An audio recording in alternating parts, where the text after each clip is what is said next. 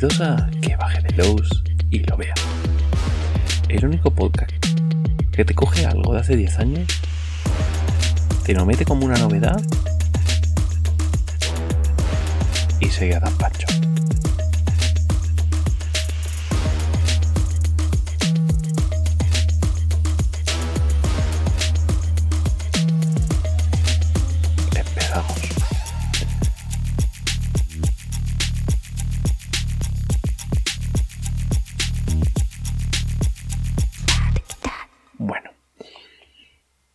Momento de hablar de la revelación final. Es una de esas campañas que tienen un toque muy especial, muy. muy personal, ¿no? Es, es una campaña rara ya desde su comienzo. Es decir, de repente eh, la gente de Pelgram Press le habla con Scott Dorward, que bueno, va- va- vamos por partes. ¿Quién es Scott Dorward? Porque este es un señor que yo, que yo me había pasado por fuera del radar por completo. Es un tío que yo, que yo no conocía para nada. No sé si alguno de vosotros sí, pero, pero yo me había saltado to- todos los, todos los, incluso había leído cosas suyas y no era consciente. Este tío eh, es uno de los diseñadores de, de la, la llamada Chulu séptima edición. Eh, es una persona que se ha puesto a remodelar. Si, si entráis ahora, si vosotros entréis ahora en el, en el, en el mundo del rol de Chulu y leéis algo, ha pasado por él. O sea, este tío ha, ha editado líneas enteras, eh, tiene un podcast que habla de Chulu desde hace no sé cuánto tiempo, es una locura. Eh, tiene. eh, si sale algún juego de Chulu, le llaman. Oye, vente para acá y hazme algo.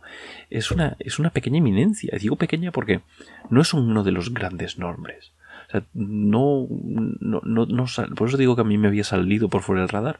No es uno, pe- pero está presente en, en un montonazo de cosas. De hecho, tiene un, tiene como un fanzine que se llama El Tomo Blasfemo, que es muy, muy curioso porque lo que te meten es como pequeñas ambientaciones para que juegue dentro de la llamada de Chulu. Eh, y, y- bueno, pues es, con un Patreon, no sé qué, y luego de vez en cuando pues saca un, recopilatorio. Son cosas muy interesantes, pero no solamente eso, sino eh, él ha estado dentro de, de- muchas, muchas, muchas, eh, muchas líneas que, que siempre tienen o supongo que habrá hecho algo que no tenga que ver con Chulu, pero siempre, siempre ha estado muy, muy cerca de, de ello, ¿vale? Ya os digo que, dentro de lo gordo, gordo, gordo, yo creo que lo más gordo que ha hecho ha sido la, séptima edición de, de, la llamada de Chulu, pero, ha hecho muchas cosas, ¿vale? Las máscaras tenía la dote, el estado metido en la re- reescritura, en, en, to- en todo lo gordo. Bueno, pues a este señor le llamaron y dijeron, tenemos aquí cuatro aventuricas y queremos que me hagas un poco, pues una campañica. No, eh, yo entendéis que yo esto me lo invento, o sea, yo no sé si le llamaron a este y le dijeron esto, si fue el que dijo, Buah, tengo idea acá, oye, quiero que. No sé, no sé cómo estas cosas nunca se saben. Nunca sabes exactamente cómo empezó. Pero yo me lo, me lo imagino algo así, ¿no? Como, mira, tenemos estas cuatro cosas que están muy bien, pero queremos algo que las, que los aúne. Y el tío lo leyó y dijo, pero tú te has dado cuenta que no. Que ni comparten personajes, ¿no? O sea, ¿qué, quieres que haga yo con esto?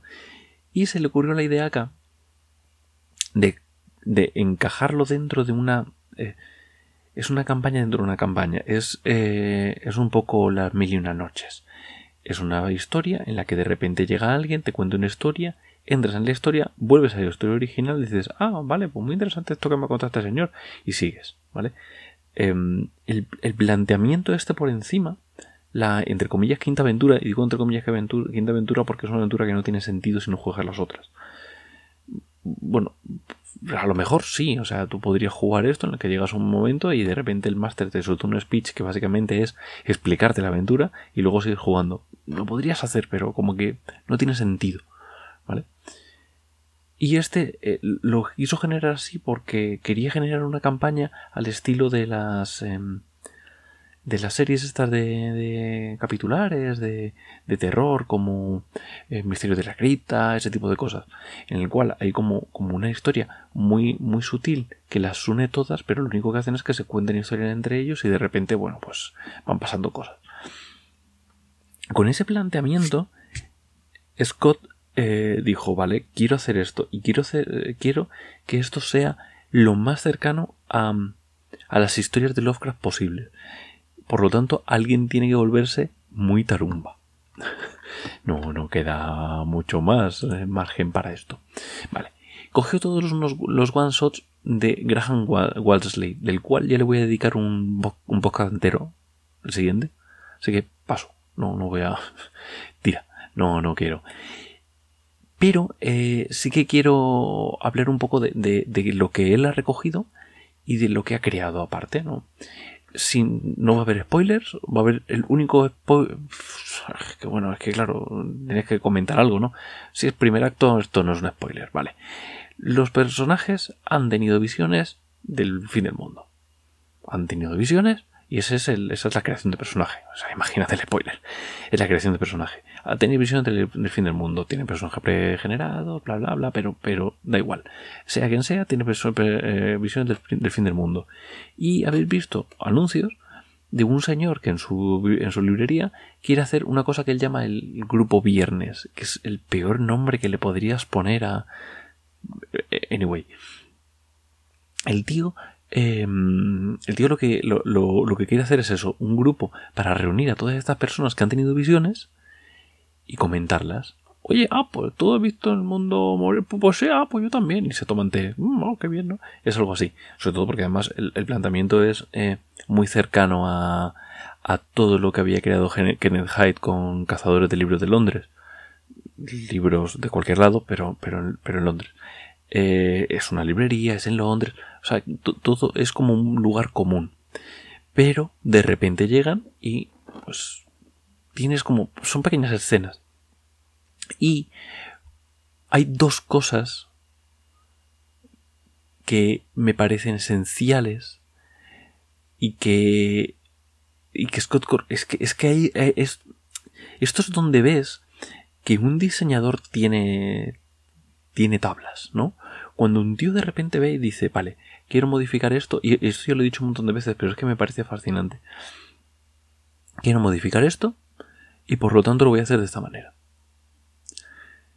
Y eh, eh, da como dos empujes muy chiquitines y de repente te plantea todo un universo muy guay. Lo primero que te plantea es las escenas dirigidas. Las escenas dirigidas no existen como tal en el rastro de Chulu, ¿no? Que es una cosa, la típica cosa que ocurre en partida, todo el mundo lo sabe y ya está. Pero le dan nombre. Una escena dirigida es, le hablas directamente a tu jugador y le dices, vamos a jugar tu relación con tu mujer. O vamos a, jugar la relación de tu, de tu PJ, ¿no? De tu PJ con tal persona. Quiero que me, quiero que me hables de ello el jugador pues entra al trapo, ¿no? Y, le dices, tienes cinco minutos o tienes lo que sea para hablarme de esto. Dame una, una, una pequeñita escena. Bueno, pues pasa esto, yo estoy allí, mm, saca la comida, está fría, y eh, lo, que sea, se, inventa una pequeña escenita y, la, y se interpreta, ¿vale? Esos son, eh, él le pone nombre, le llama escenas dirigidas. Son escenas dirigidas porque, en primer lugar, hace una cosa que no gusta en general a la gente muy vieja escuela y de hecho hay mucha crítica ante este tipo de cosas. Son escenas pactadas. Quiero que juguemos cómo te enfadas con tu mujer. Esto es una escena pactada. O sea, esto en el rol puro no debería ocurrir, ¿no? No debería ocurrir que me digas, vamos a jugar esto que yo te estoy diciendo. Fin de la historia. Tira para adelante. Esto a, a mí, yo lo uso con mucha normalidad. Pero es verdad que, hay gente que, esto le supone un bache mental. Él lo plantea como esto es lo que hay, hay unas escenas que son así y vamos a utilizarlas, porque lo que queremos crear es cómo tú te comunicas con el, con, con el, con la ambientación. Y eso lo vamos a hacer viendo cómo te comunicas con los penejotas. Está muy bien porque lo, lo, lo, lo hace explícito. No es que yo de repente te meta en una escena y tú estás esperando ver qué investigar y tal y cual. No, no, no. Yo te digo, esta escena es para esto. Vamos a interpretarlo, vamos a narrarlo. Quiero, quiero verlo. Y, y, le das una bandeja a los jugadores y le dices, esto, hazlo. Eso por un lado. Esa es eso es lo menos revolucionario, realmente. Lo que me ha encantado, lo que me ha explotado mucho la cabeza es cómo haces eh, para ver la, estabilidad y la cordura. Primero que tienes, eh, puedes perder cordura en vez de estabilidad y estabilidad en vez de cordura. Muy guay. Esto es muy guay. Es decir, oye, mira que pierdes una cordura. No, pierdo tres de estabilidad. Oye, mira que pierdes tres de estabilidad. No, pierdo, o, seis de estabilidad. No, pierdo dos de cordura. Hay, una, una modificación directa. Tú puedes decidir, tú como jugador, eh, ojito, que esto es lo guay. Ojito, es que entro en cámara lenta ahora porque esto es importante. Él define una, eh, una, una, cosa directa entre una conexión directa entre cordura y estabilidad. Perder tres puntos de estabilidad equivale a perder un punto de cordura. ¿Qué significa esto? Significa que realmente tú puedes hacer las matemáticas como quieras. Oye, mira, pues pierdo uno de, pierdes 5 de estabilidad. No, mira, pierdo uno de cordura y dos de estabilidad, por ejemplo. Eh, ¿Y esto para qué sirve? Porque dicho así, parece directamente que lo que le estoy dejando a los jugadores es que sobrevivan más tiempo. Pero es que, claro, cuando tú te empiezas a leer las aventuras, dices, es que si no hago esto, están muertísimos. Pero es que, en mitad de la cuando ya le cuenten la segunda aventura y los jugadores reaccionen a lo que. Los, personajes jugadores de, de, la aventura principal, ¿no? Los del grupo Viernes, reaccionen a lo que acaban de descubrir, ya solamente con eso se vuelven tarumbas. Yo tengo que hacer que aguanten cuatro. Entonces, el generar esto, lo que me permite a mí es, como jugador, regular hasta dónde punto quiero perder la chaveta. Ojito, porque hay un podcast antiguo en el que ya. Antiguo, llevo ya años con esto. Bueno, uno de los primeros en lo que hablaba de la diferenciación entre cordura y estabilidad. Y aquí de repente te dice que puedes jugar con ello, ¿no? ¿Por qué? Porque hay cosas que tú dices, no me lo creo. No me lo creo. Esto no me lo creo pero se me va, se me va la pinza porque obviamente lo he visto. No, no era un perro, era, era un perro dado la vuelta, era simplemente dos pollos, por ejemplo. Se me va la pinza y empiezo a perder estabilidad. Pero puede ser que yo lo que haya visto me haga perder cordura. Esto tiene una conexión directa con el final, con la revelación final. Tiene una conexión directa y que no voy a comentar, pero es bestial en el momento. Y esto, como, ¿eh? ¿Cómo va a tener conexión? Vosotros jugadlo. Vosotros jugadlo. Y, lo veis. Y además es muy guay porque cuando das ese último pasito final de la revelación, eh, todo esto, todas estas pequeñas. Todo esto encaja. Todas las eh, mecánicas que había introducido Graham Wesley, todas las que han introducido él, todo esto encaja como un guante en una conexión directa con eh, con es que con la revelación final. No no, no digo es que es que que tengo que aguantarme ¿eh? o sea tengo un silicio y asegurarme de no, no, fliparme. Eh, esto muy loco. O sea esto es muy loco. Parece como muy tonto pero no lo es eh ojito también es verdad que no es una cosa que puedas meter en todas las campañas. O sea, si tú esto lo metes en una campaña más pulp, pierde sentido. Porque empiezan a hacer como una contabilidad, como una gestión ahí en plan un Eurogame de, bueno, pues me quito uno de cordura y uno de tal. Y, pierde el concepto. Pero aquí, como está tan centrado en, en cómo se te va a ir la flapa poco a poco, es muy guay. De hecho, te permite jugar con menor 12 de estabilidad o con cero de cordura, lo cual ya directamente el juego te lo prohíbe. Pero dice, no, no, quiero que interpretes al tío loco. ¿Te voy a dejar que lo, que lo interpretes? Hazlo. Quiero que interpretes... Eh, tú imagínate los jugadores que de repente llegan al final de la tercera... Es que esto puede pasar. Llegan al final de la tercera aventura y ya hay uno con cero de cordura. ¿Qué haces? ¿Le haces que se cambie de peso? No, tío, sigue. Tira. Tira villa. A lo loco. Y puedes seguir jugando. Puedes seguir jugando Tarumba perdido. Esto es muy guay. Pero además, hay una cosa que, que, a mí es lo que más me parece más revolucionario de todo. Y vais a ver que todo esto son mecánicas tontas, mecánicas básicas, mecánicas que tampoco te van a cambiar la vida, no es una mecánica como, Buah, es que el juego de no sé quién eh, hace una conexión con los... No, es, son mecánicas pequeñitas, porque estas son las mecánicas que de verdad te van a hacer usarlas. Si una mecánica es muy, muy bestia, o cambio de juego, o, directamente la, la, la esquivo. En cambio, Aquí tenemos mecánicas chiquititas y me queda ya la ultimita, la, la, rica, rica, rica, que es los jugadores pierden la cordura o la estabilidad cuando ellos eligen. Hay momentos en los que no, hay momentos evidentes que el DJ, el, el DJ, el, bueno, el guardián, le dice, hijo, mmm, tiene estabilidad, hijo, pero hay muchos otros elementos que tienen que ver con las escenas dirigidas, que tienen que ver con la apreciación de la, de la ambientación, que tienen que ver con todas las otras eh, eh, mini mecánicas, que te deja elegir el jugador. ¿Quieres interpretar cómo se te va yendo la, pinza rápido o lento? Eso es lo que hace esta mecánica. Yo dejar en las manos del jugador esto, le estoy diciendo, ¿tú quieres llegar a, interpretar a un tío totalmente fuera de sí? Puedes hacerlo.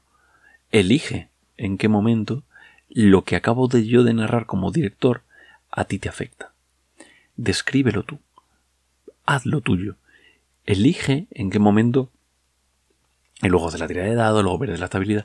Pero es que tú día de primeras puedes decir, yo pierdo cordura y me y esto y termino la primera aventura y ya estoy tarumba y a tomar por saco. Venga, de hecho, hay un, es, es que hay, es que es spoiler, es que no puedo, es que no puedo. Pero hay otra mecánica más, hay otra mecánica más, muy molona, muy molona. Lo voy a decir rápido, ¿vale? Es que no me puedo morder la lengua. Entonces simplemente ya, sabéis, o sea, yo tengo el sistema anti-spoilers que es darle el botoncito de 15 segundos. Yo voy a decir, hey chicos, ¿Sabéis el botoncito este de saltar 15 segundos en el futuro? Vale, pues darle en este momento justo tal. Vale, pues yo voy a decirlo y en ese momento, ping, le dais y os saltáis el spoiler. Es muy corto. Y tampoco es un spoiler muy loco. Porque ya sabes que es una, campaña rara, ¿vale? Y sabes que da igual. Bueno, eh, a partir de, en el momento en el que yo os diga, es el momento que tenéis que poner para pasar los 15 segundos para saltaros el spoiler. Y que no puedo sin él, ¿vale? Venga, 3, 2, 1. Venga. Lo molón de esto es que si alguien muere, luego sobrevive. Si alguien muere, el tío de repente sigue vivo. ¡Ay, qué mola montón! O sea, en la siguiente escena de repente vuelve, está vivo y te dice, tronco, pero si estabas, tú, tú no estabas ahí. No, yo, bueno, aquí lo dejamos. Vale. Eh, e, es muy loco, ¿vale? Tiene un montón de, de, de, mm, de mecánicas que te sacan te sacan por completo del juego. Pero es que toda la ambientación te saca del juego, te, te arranca, te, te, te, destripa y a la vez te deja dentro del, del, del, juego. Dentro de todo el plato que es Rastro de Chulo, simplemente selecciona diferentes opciones para quedarse, con lo que potencia toda la parte que tiene que ver con salud mental, o bueno, salud mental o, algo parecido. Vale. Chicos, es muy guay. Eh, el siguiente podcast va, va, a ir de desgranar las cuatro aventuras. Las cuatro aventuras vamos a hablar, voy a intentar no hacer spoiler, pero obviamente los voy a hacer. Va a haber momentos de spoiler loco, pero voy a intentar evitar lo máximo posible. Voy a hablar mucho de, las mecánicas que tenemos, etcétera. Si os lo queréis saltar, me parece muy guay. Y como es posible que alguno de vosotros lo salte, voy a hacer un pequeño. Lo voy a repetir en el siguiente, pero bueno, voy a hacer un pequeño de. Mm, eh, como. una miquijita, para que lo sepáis. Voy, voy a hablar un poquito de quién es Graham Walsley, del señor que hizo los cuatro. Eso, ¿vale? Las cuatro aventuras. Vale, Graham Walsley es es un estudioso de, de, la narrativa de Lovecraft. Igual que, que Scott Dorward es un estudioso de rol dentro de... Bla, bla, bla. Graham viene desde un punto de vista un poquito más, narrativo. Y él quería hacer campaña, eh, eh, aventuras que eh, proyectaran la manera de narrar de Lovecraft. ¿Habéis jugado Lovecraft? Yo este libro ya lo, he comentado en algún momento en el pasado, me parece un juegaco. Lovecraft es, está, es, está, es un juego que es muy, es muy narrativista, ¿vale? Pero eh, se basa en una teoría narrativa que es el descenso a la locura. El descenso a la locura es la manera que, tiene, que tenía Lovecraft de narrar, igual que el camino del héroe eh, interpreta la manera de las de, los de la épica clásica. El descenso a la locura interpreta un poquito, pues el horror gótico y Lovecraft esto eh, y, viene, nombrado dentro de, dentro de Lovecraftesque, viene nombrado que todo esto lo ha robado directamente de, un libro llamado Stealing Chulu, robando a Chulu. Que por cierto, yo lo anuncio en primicia, lo vamos a sacar, es evidentísimo, etc. Eh, Graham Wamsley es el escritor de Stealing Chulu. Es un libro que analiza la obra de Lovecraft desde el punto de vista de la narrativa. Claro, un tío que ha escrito esto, que hola, o sea, este tío de repente te genera aventuras y las aventuras son todas eh, incómodas. Todas las aventuras tienen eh, una parte mm, fea. Es, que, sin decirlo, eh, si has leído Lovecraft, sabes cómo terminan sus aventuras, sabes cómo terminan sus, historias y esto lo intenta de, replicar. Son aventuras muy concretas. Y con eso no voy a decir más ya porque ya estoy diciendo mucho. Graham Wensley a día de hoy está bastante a tope porque ha sacado hace un par de años uno de los de estos juegos que de vez en cuando salen y revolucionan y tal, que es el Chulu Dark. No Chulu Hack, que es otro, Chulu Dark. Chulu Dark salió hace unos cuantos años y es de Graham. Graham Wensley sacó eso, que de nuevo es una relectura de Stilin Chulo, etcétera, etcétera, etcétera, y donde todos estos, eh, eh, todas estas maneras de actuar, de maneras de narrar que se ven en estas aventuras, están directamente encajadas dentro del, motor de juego, sí, el motor de juego, eh, y además lo más gracioso es que, claro, como esto es en un Kickstarter, siempre tiene como cosas ahí para, para sacar adelante. ¿Y quién estaba haciendo aventuras? Scott Norwell. ¿Quién, hacía aventuras para Lovecraft? Tanto Scott Dorward como Graham Wesley. Y, si empiezas a encajar, vas a ver que al final son cuatro gatos que se hablan entre ellos. Es muy guay. De verdad, la, revelación final. Primero que es un spoiler. O sea, el propio nombre es un spoiler. La revelación final ya te está diciendo que al final pasa algo raro. Y conociendo a Lovecraft, pues eh, algo raro, algo muy, muy jodido de cojones. Esa pues es la revelación final. Y el hacerte a ti saber esto también es una mini mecánica. Porque de alguna manera te está diciendo que sepas que vas a llegar al final mal. El final va a ser mal. Así que llega, llega ya. Llega derrapando ya, ¿no? Eh, te vienen nuevas, eh, nuevas motivaciones. Y te vienen maneras de desmoronarlas, lo cual mola muchísimo. Y te viene un listado de locuras nuevas para que las puedas interpretar y que te quedas ahí con todo ese juguico rico, rico, rico de decir que baje del low y lo vea, que esta partida lo peta. Y nada, venga, a pasarlo bien, que ya está Joaquín dando la matraca con la musiquita. Venga, con Dios.